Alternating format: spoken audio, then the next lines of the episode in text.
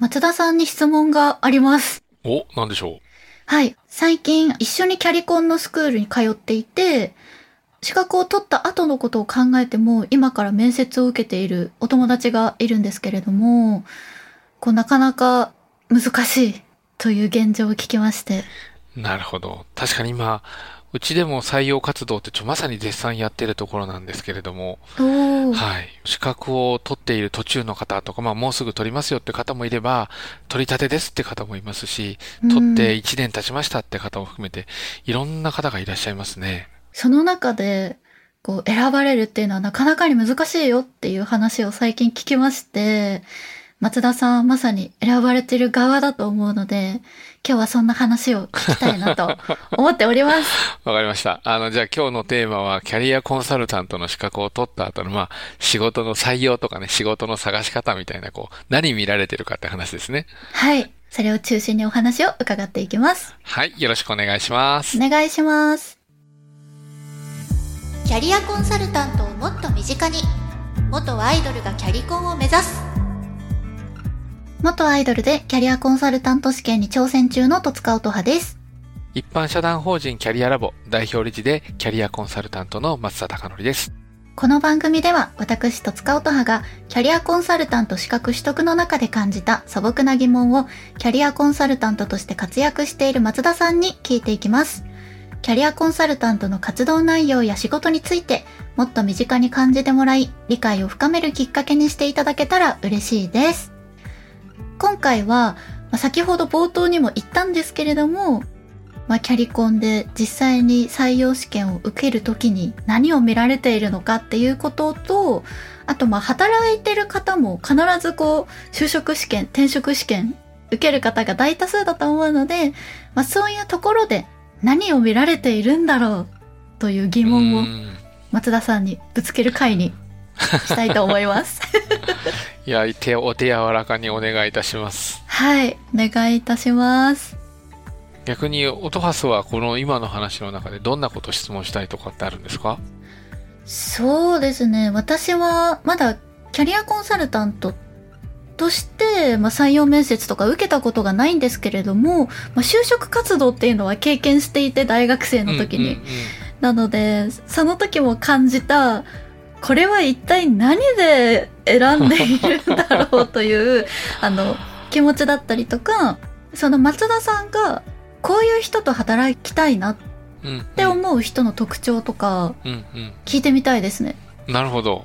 うん。ちなみにオトハスはどんなイメージなんですか？それこそこんなとこを採用で見てるんじゃないかとか。へえ、やっぱり、まあ会社によって全然違うとは思うんですけど、キャリアコンサルタントって難しいなって思うのが、うん傾聴とか、うんそういうお話を伺うスキルとか、まあ、お話しされるのが上手な方が多いので、どこで選ぶんだろうって。なるほど。めちゃくちゃここはなんか、会社によって多分違うんでしょうね、本当に。はい。いや、難しいだろうなって、このキャリアコンサルタントの方っていい人が多いし、私目線ですけど、お話上手な方も多いので、うんこれは難しいなーって。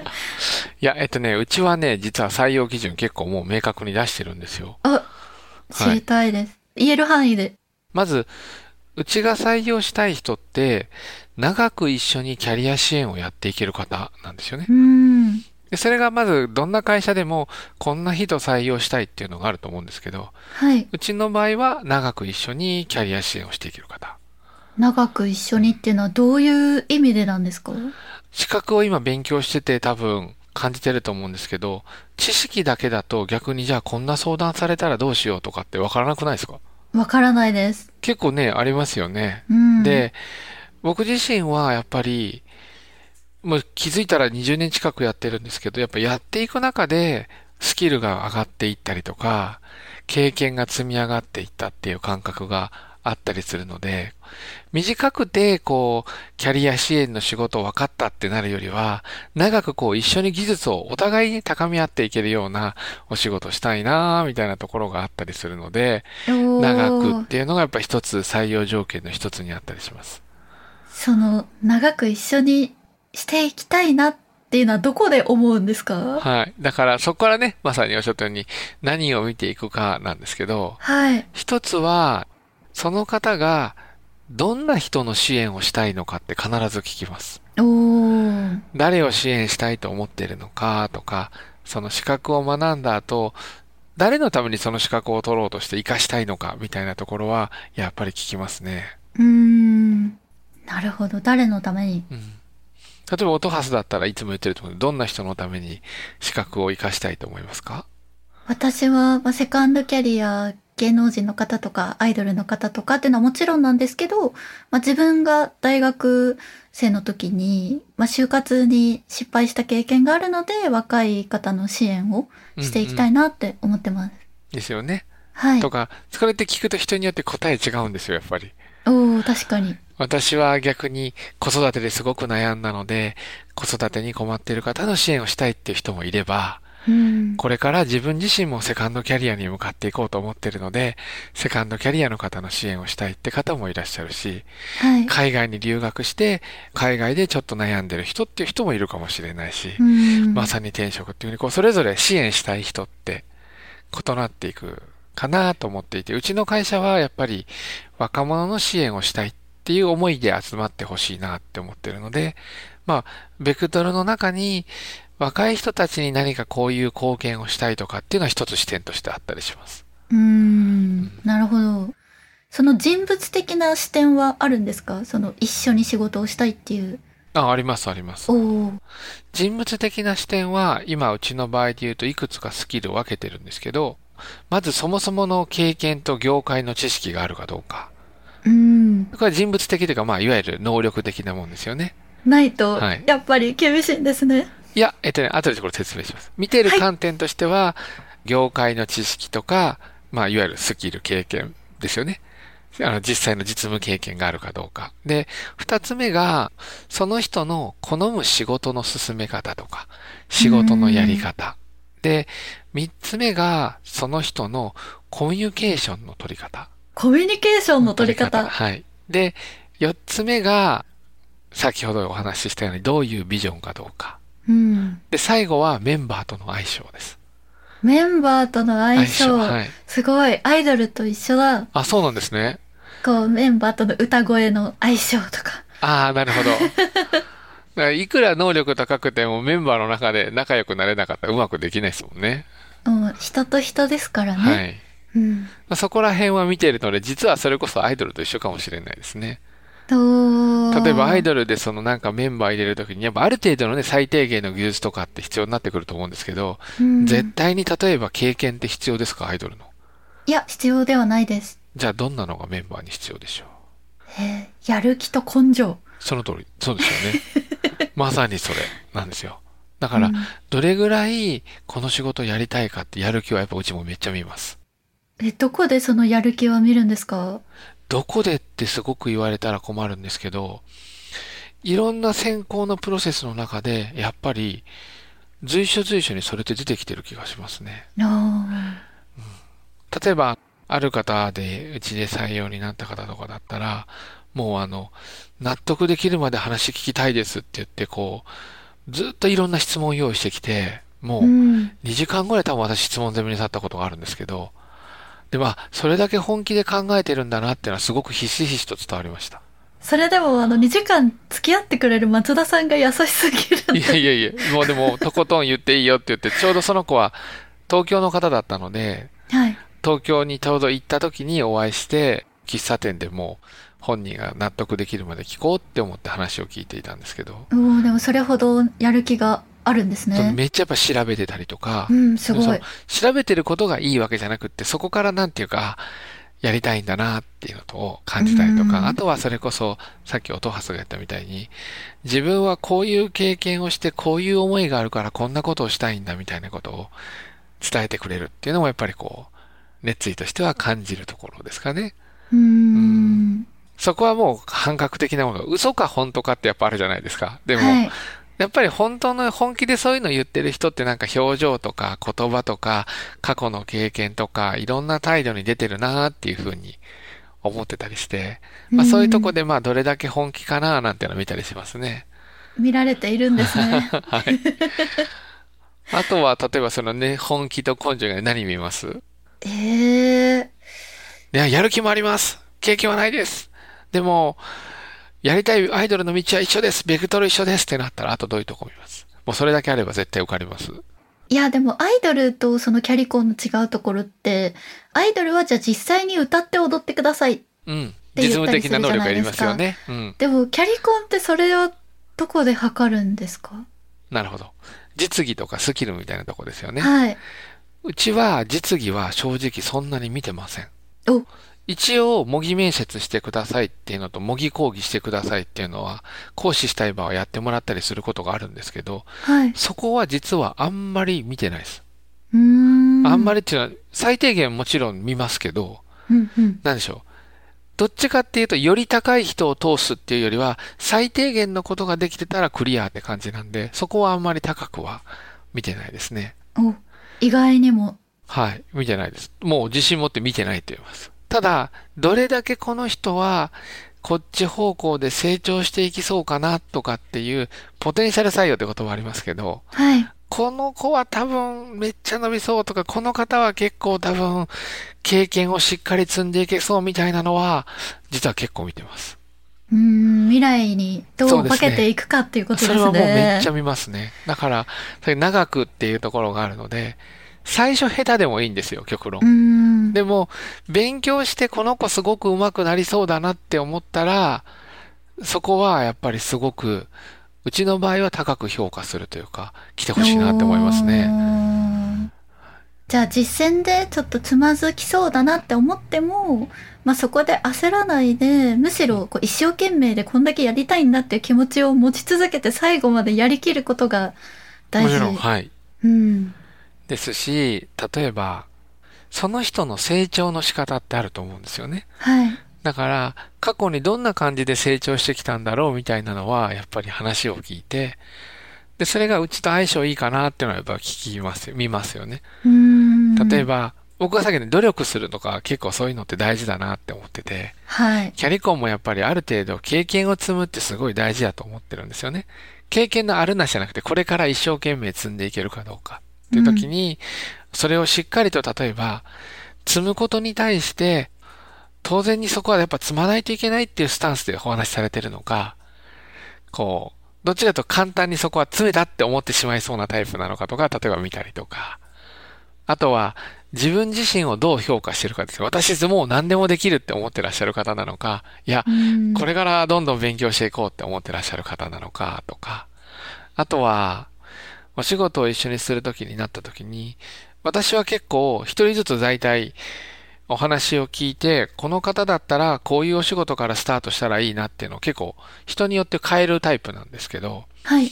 あ、この人だったらこれやった方がいいとか、この人だったらこの時にこの経験積んだ方が後々次のそれこそコネクトするっていうか、後々繋がっていくっていうのは結構3年とか4年ぐらいで大体こう、見てから選んでいくんですけど、うん。そういう時になんかあの、何でもチャレンジするっていうタイプの人は私は結構好きだったりします。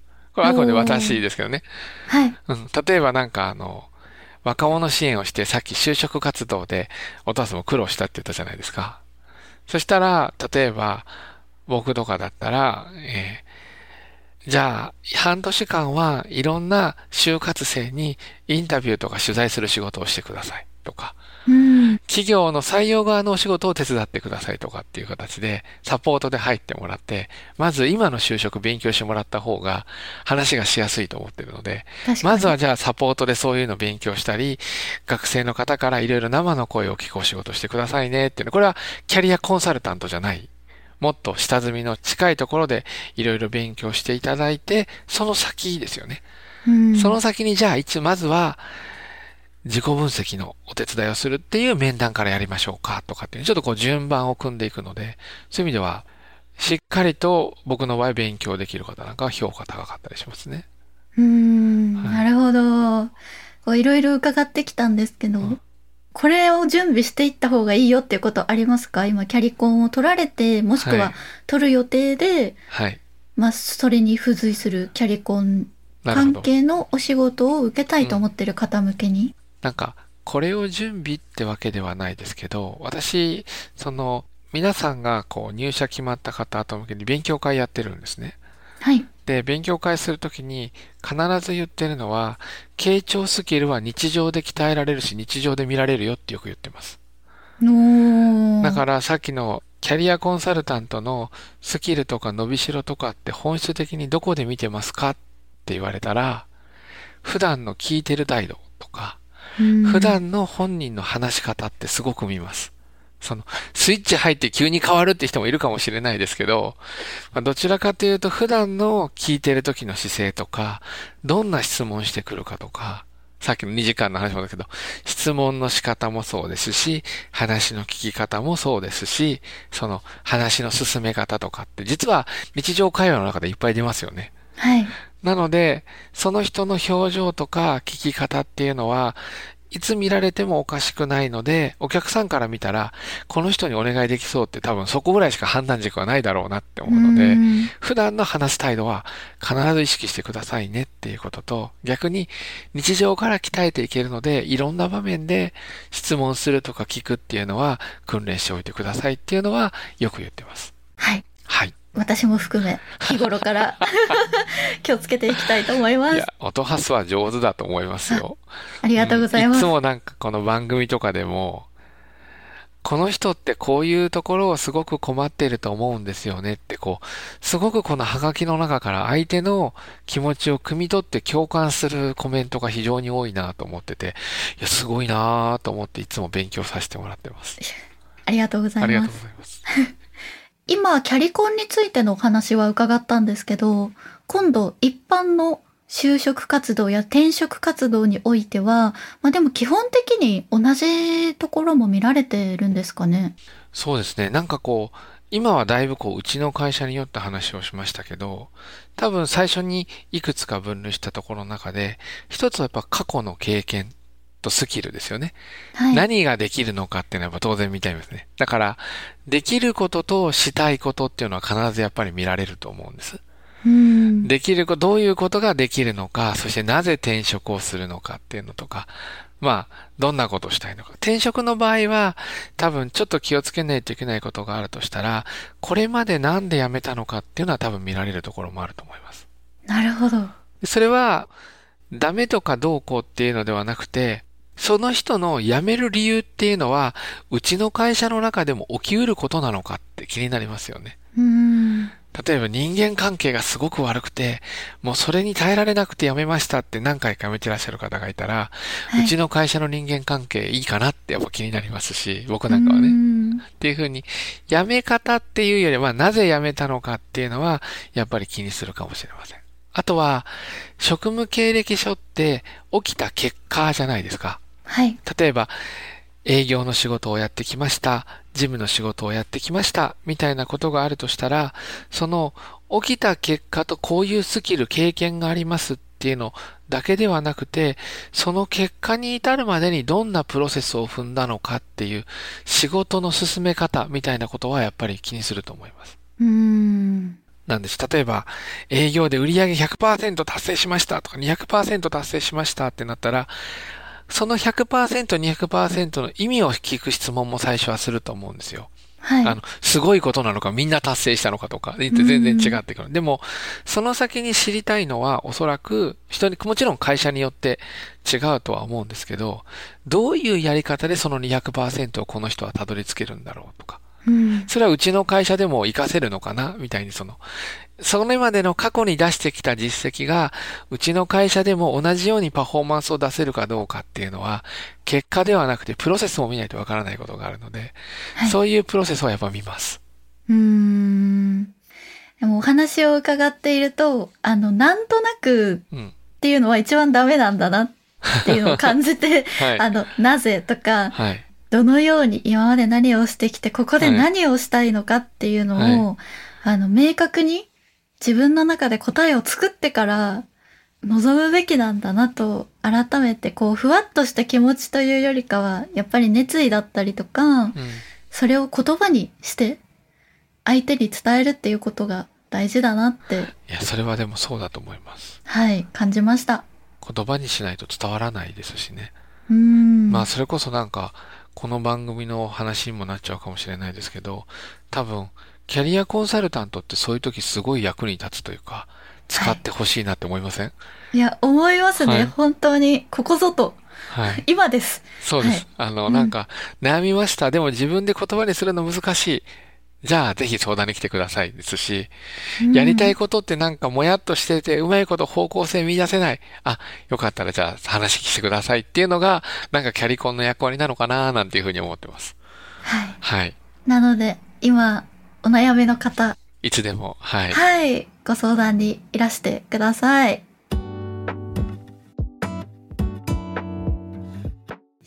ここからはリスナーの皆さんからの質問やお悩み相談にお答えしていきます。ラジオネーム、矢野さんからのお便りです。ありがとうございます。はい、ありがとうございます。松田さん、戸塚さん、はじめまして。はじめまして。はじめまして。学びある楽しい時間を毎回ありがとうございます。あ全部聞いてくれてるんですね。嬉しいな嬉しい。ありがとうございます。24回のキャリコン試験まで1ヶ月を切りましたね。はい。私は23回のリベンジ組で、今回こそは何とか受かりたいです。頑張って松田ください。さんには最後にやっておくと良いことがありましたら教えていただけると嬉しいです。戸塚さんは一緒に最後まで頑張りましょう。はい。ありがとうございます。頑張りますありがとうござい。ます。はい。ということなんですが、今、これが配信されている時はですね、もう実は筆記は終わっておりまして、私はきっと実技にわなわなそわそわしています。矢野さんもきっと同じ気持ちです。松田さん、最後に何をやっておくと良いでしょうか？深呼吸。深深呼吸。あの、私のとその実技の時もそうだったんですけど、なんかこう、やっぱり目の前にすると頭緊張で真っ白になるんですようね。んで、しかも相手に質問して思った回答が返ってこないともうね、一層焦るんですよ。はい。なので、困った時にやっぱり一歩落ち着くって、今思ってもやっぱ大事だったなって思うので、うんあえて言うなら、大丈夫って自分を信じて、落ち着いて深呼吸するっていうのと、これ全然こんなこと言ったら怒られるかもしれないですけど、トイレに行ってスマイルの練習ですね。めちゃ顔硬くなってたりするので、いや、そうですね。でも私も、その表情は、皆さん一緒に？はい。笑いましょうって言いたいぐらい、やっぱり緊張すると人って硬くなりますよね。どんどんどんどんはい眉間にシワが寄るので、そうそうそうそう。あの、できないながらも一生懸命っていうのを、私は最後に思い出したいなとはい。今思ってます。なので、トイレなり鏡を見て自分に最高のスマイルを向ける。深呼吸する。っていうのが、ありきたりかもしれないですけど、アドバイスです。でも、矢野さんこうやってお便りありがとうございます。多分こうやってこう、聞きながら、多分当日今迎えてるかわからないんですけど、ぜひ、良い結果になりますように、心から応援しております。矢野さんお便りありがとうございました。共に。頑張りましょう、最後まで。はい。キャリコン勉強中の方も、キャリアについてご質問やお悩みがある方も、ぜひ番組詳細欄にあるリンクよりお便りを送ってください。